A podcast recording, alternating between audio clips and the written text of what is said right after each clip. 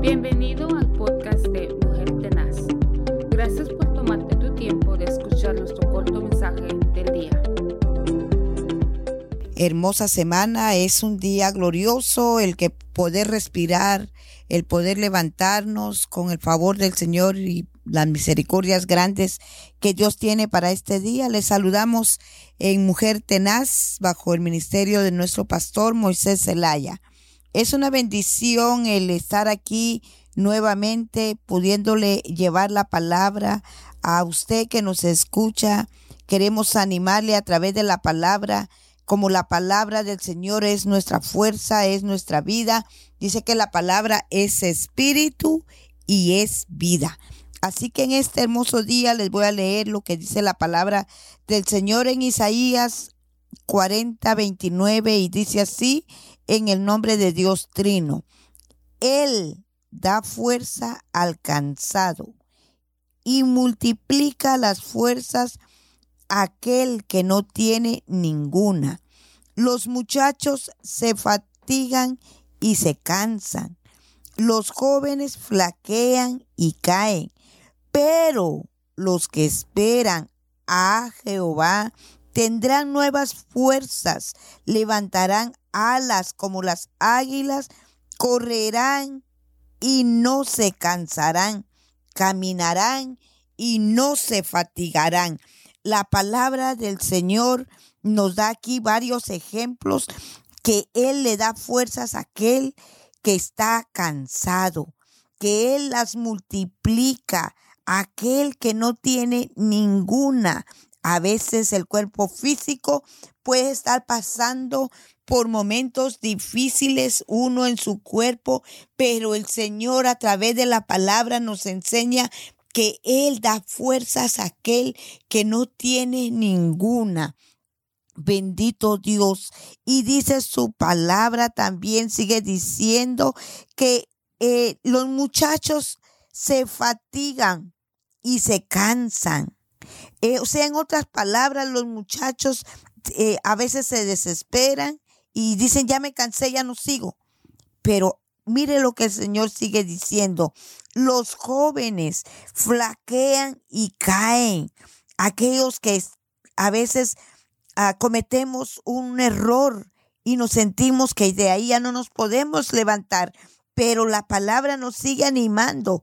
Pero los que esperan a Jehová tendrán nuevas fuerzas, le, se levantarán, levantarán alas como las águilas, correrán y no se cansarán, caminarán y no se fatigarán.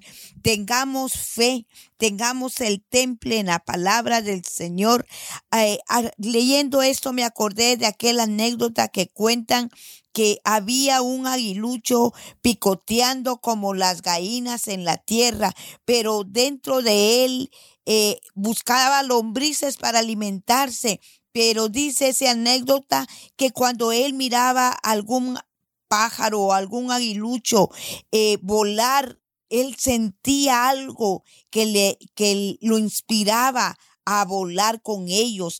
Eh, muchas veces eh, vamos a estar sintiéndonos débiles, vamos a sentirnos eh, tal vez que no encajamos en, en áreas, pero sabe una cosa, la palabra dice que nosotros somos águilas. Y sabe por qué nos compara como las águilas la palabra del Señor, porque llegará el día en que vamos a volar vamos a volar hacia la patria celestial, vamos a volar hacia la eternidad, vamos a volar a ese lugar que está reservado para aquellos que han creído en Jesucristo, para aquellos que han contestado al Señor, sí, nosotros tenemos esas fuerzas como las águilas. Vamos a tener ese temple que aunque no podamos correr físicamente, pero espiritualmente seguimos avanzando, seguimos volando como las águilas y no nos debemos de sentir como un aguilucho aquí en la tierra.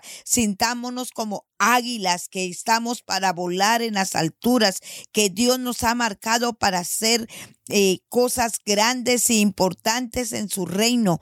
Fíjese que el Isaías dice que tuvo que ver la muerte del rey Urías para que él pudiera contemplar la gloria de Dios, la majestuosidad del Señor, porque él dice más adelante que vio un trono.